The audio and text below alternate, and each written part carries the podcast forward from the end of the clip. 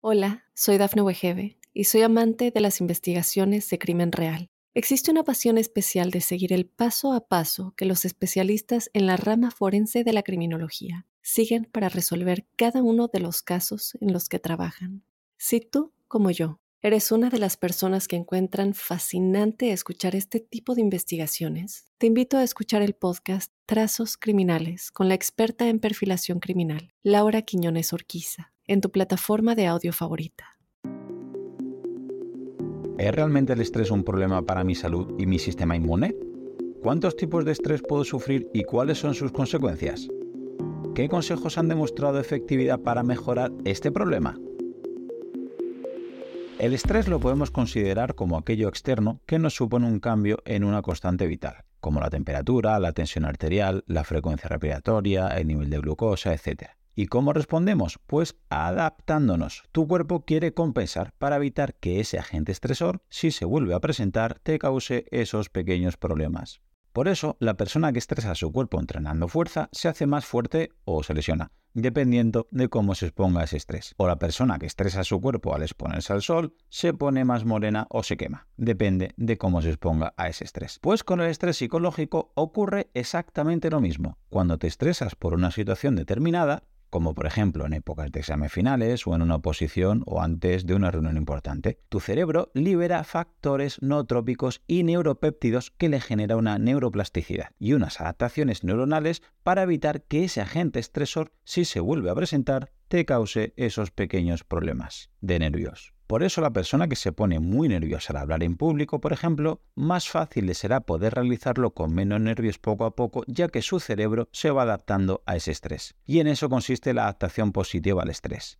El que hacía fuerza podrá terminar levantando 100 kilos en un ejercicio que el primer día de su vida solo era capaz de levantar 5 y el que habla en público podrá terminar dando charlas ante cientos de personas con relativa tranquilidad cuando el primer día que habló ante cinco personas era todo nervios. Pero con todos los agentes estresores hay que volver a hablar de la dosis hormética. Tan malo es no exponerse nada a un estrés como exponerse demasiado. Por ejemplo, no entrenar nada es muy malo, pero sobreentrenar puede ser peor. Y de la misma manera no tener ningún estrés mental es muy malo. De ahí vienen muchos problemas de la gente que se jubila y no busca ningún hobby, llegando a un estado de presión. Pero también es cierto que un exceso de estrés psicológico también es muy peligroso. Y este exceso de estrés no es tan difícil que lo tengas. Si tú estás todo el día preocupado por tu físico, por discusiones con tu pareja, por peleas con tu jefe o por tu economía, entenderás que tu cerebro está recibiendo de manera constante que hay un ambiente muy hostil. Y aquí tienes que entender una cosa. Estamos preparados para soportar un estrés fuerte, inmediato y físico, como por ejemplo al huir de un depredador. Esto se lo conoce como estrés agudo. Pero con estas preocupaciones mentales estamos generando el estrés opuesto. No es fuerte, no es inmediato ni es físico. No en juego nuestra supervivencia inmediata, pero a cambio dura mucho tiempo. Esto se lo conoce como estrés crónico. Y el problema es que tu cuerpo genera la misma respuesta. La fisiología no distingue si te persigue un león o tu jefe te ha dejado en ridículo. Su respuesta es la misma. Si te fijas, cuando te expones a un estrés fuerte, como presenciar un accidente grave, se te ponen los pelos de punta, se te eriza la piel y te quedas paralizado, lo que llamamos que entramos en shock. Y esto son respuestas fisiológicas. Cuando se nos pone el vello de punta es para intentar aparentar más volumen y así intimidar un poco más a nuestro posible agresor. Y cuando nos quedamos paralizados, era una respuesta obviamente para ser menos detectables. Como ves, nada en la fisiología es por casualidad.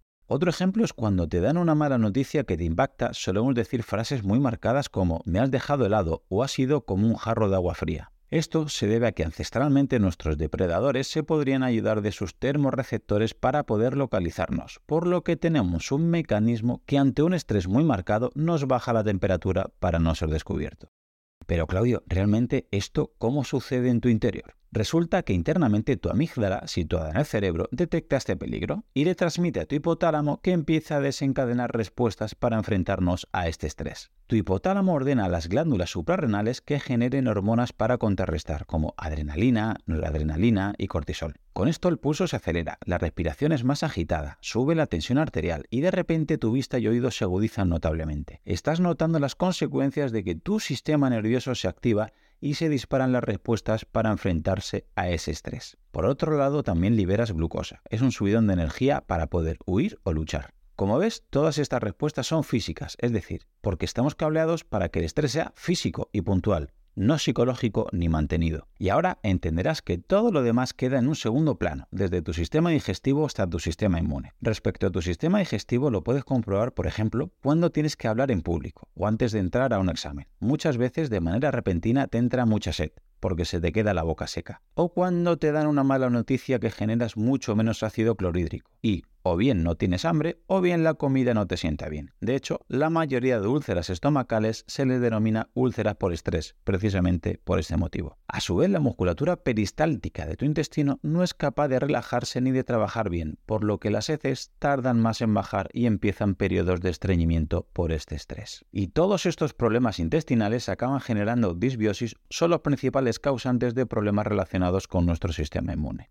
También piensa que si la presencia de estrés deja al sistema inmune en segundo plano constantemente, te elevará la probabilidad de contraer muchas más infecciones de virus, bacterias, hongos o hasta el dichoso cáncer. Y es que es importante que sepas que los glóbulos blancos tienen receptores de neurotransmisores y cada vez que generas adrenalina, noradrenalina o cortisol, se puede ver cómo los glóbulos blancos bajan drásticamente en marcadores clásicos como la interleuquina 1, interleuquina 6 o factor de necrosis tumoral alfa, lo cual te dejará mucho más desprotegido ante patógenos, elevando así la probabilidad de enfermar y de entrar en un círculo vicioso negativo.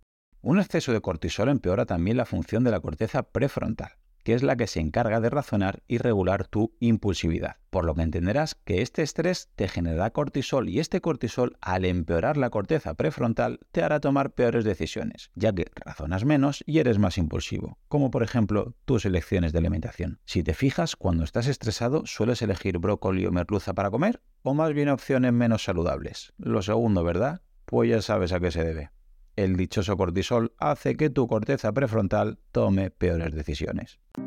8 consejos prácticos para evitar que el estrés te impacte tan negativamente. Primero, nutrición adecuada. Como ya hemos visto en otros capítulos, una buena alimentación ayuda a reducir la inflamación crónica de bajo grado que tanto te daña y sobre todo a mantener una microbiota adecuada, evitando el estrés cerebral que venga de una posible disbiosis o permeabilidad intestinal. Segundo, entrenamiento. Resulta que al realizar actividad física liberamos un factor neurotrófico cerebral llamado BDNF, a la par que facilitamos la entrada de triptófano en la barrera hematoencefálica, lo cual te genera una conversión a serotonina posterior y con ello desciende el cortisol y el estrés. Tercero, higiene de sueño adecuada. Cuando el sistema inmune está activo y recibe todos los recursos metabólicos de energía para poder repararse. En estos momentos ya no tiene al cerebro ni a los músculos como rivales para conseguir sus recursos energéticos. Cuarto, reconecta con la naturaleza. Desde hace mucho tiempo se observaba que pasear por el medio natural conllevaba una reducción de la presión arterial y de hormonas como el cortisol, pero hasta hace no mucho se le achacaba de charlatanería. Pero después de estudiar la exposición a la naturaleza y usando electroencefalogramas, observaron que pasear por el medio natural activaba las ondas alfa del cerebro que provocan relajación cerebral, y a la vez reducían las ondas beta, las cuales están asociadas a estados de alerta y estados de estrés. En países como Japón proponen terapias como Shinrin-yoku o baño de bosque, que demuestran que caminar por el bosque produce una reducción de niveles de estrés y activación de ondas alfa, gracias a un compuesto que existe en las plantas llamadas fitoncidas. Quinto, modular los ruidos. Hoy en día estamos rodeados de ruidos constantes y muy variopintos, pero muchos de ellos son relativamente agresivos para lo que espera tu organismo. Este estrés constante por los ruidos de la ciudad hace que tu amígdala esté en un permanente estado de alerta, lo cual empeora la corteza prefrontal, dificultando así tareas que requieren atención como la lectura, y generando más cortisol, con la bajada para el sistema inmune que acabamos de ver. Por eso, la recomendación sería pasar algo de tiempo en la montaña o en la playa, o si no puedes buscar momentos de música relajante o de silencio en tu hogar. Sexto, contaminación. La contaminación ambiental es un tema que cada vez tiene más peso en la actualidad.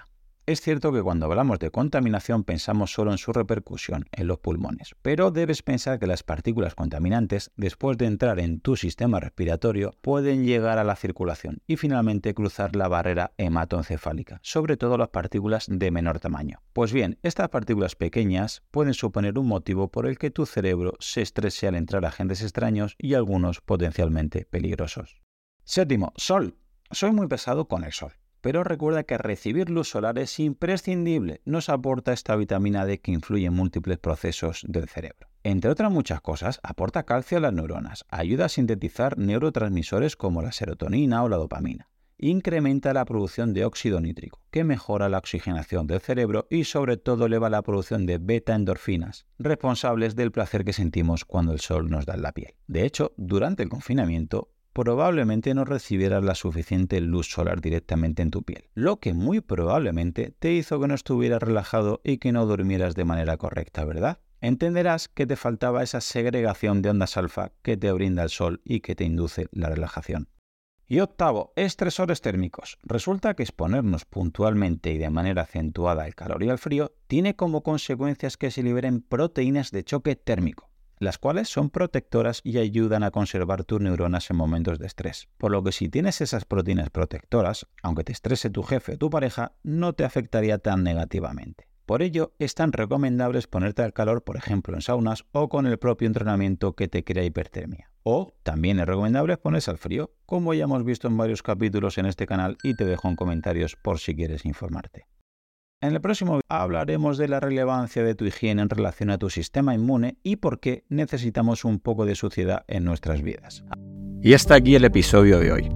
Probablemente si tienes la capacidad de disfrutar de este contenido, tendrás la suerte de vivir en un lugar y en un contexto que con muy poco podrás hacer mucho, como cambiar y salvar vidas.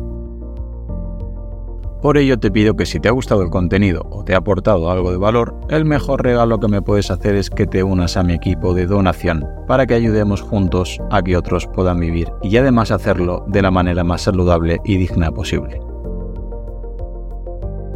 Gracias a Pablo Melchor y Ayuda Efectiva, tenemos un equipo de donación destinado a un fondo de salud, donde el dinero que inviertas te aseguran que es la manera más eficaz demostrada para salvar vidas en los países más necesitados, con programas como prevenir la malaria, incentivar la vacunación en los más pequeños y combatir el déficit de vitamina A, como ya vimos en el episodio 120.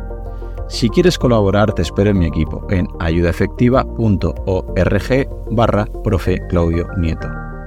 Tu contribución, por muy pequeña que sea, podría marcar una gran diferencia, ya que con todas nuestras donaciones juntas generaremos oportunidades para aquellos que más lo necesiten. Muchas gracias.